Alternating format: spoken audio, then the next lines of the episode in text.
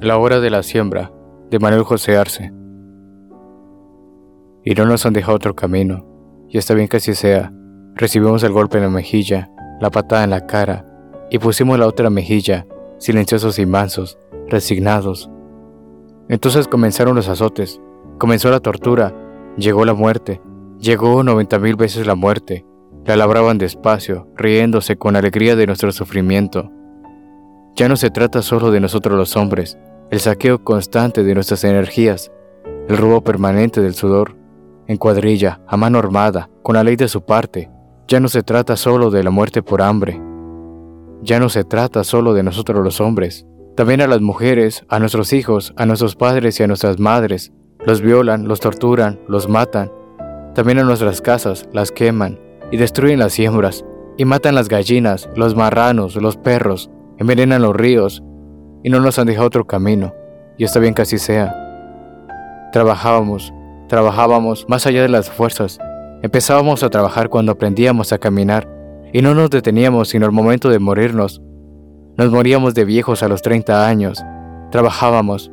El sudor era un río que se bifurcaba. De un lado se volvía miseria, fatiga y muerte para nosotros, y de otro lado riqueza y vicio y poder para ellos. Trabajábamos. Sin embargo, seguimos trabajando y muriendo siglo tras siglo, pero ni aun así se le ablandan sus caras frente a nosotros. Vinieron con sus armas, y sus armas vinieron a matarnos, y no nos han dejado otro camino, y hemos tenido que empuñar las armas también nosotros. Al principio eran las piedras, la rama de los árboles, luego los instrumentos de labranza, los asadones, los machetes, las piochas, nuestras armas, nuestro conocimiento de la tierra, el paso infatigable, nuestra capacidad de sufrimiento, el ojo que conoce y reconoce cada hoja, el animal que avisa, el silencio que aprieta las quejadas. Esas fueron primero nuestras armas. No teníamos armas, ellos sí que tenían armas.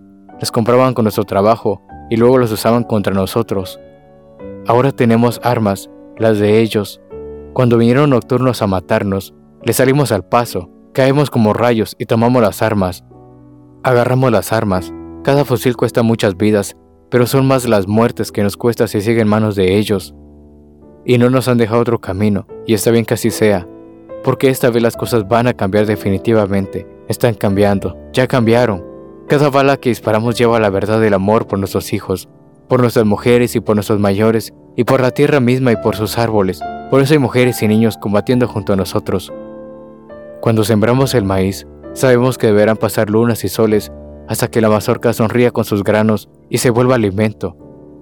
Y cuando disparamos nuestras armas, es como si sembráramos, y sabemos que deberá venir una cosecha. Tal vez no la veamos, tal vez no comamos nuestra siembra, pero quedan sembradas las semillas. Las balas que ellos tiran solo llevan muerte. Nuestras balas germinan, se vuelven vida y libertad, son metal de esperanza. Las cosas han cambiado y está bien que así sea. Hemos limpiado y aceitado el arma, echamos las semillas en la alforja y emprendemos la marcha serios y silenciosos por entre la montaña. Es hora de la siembra.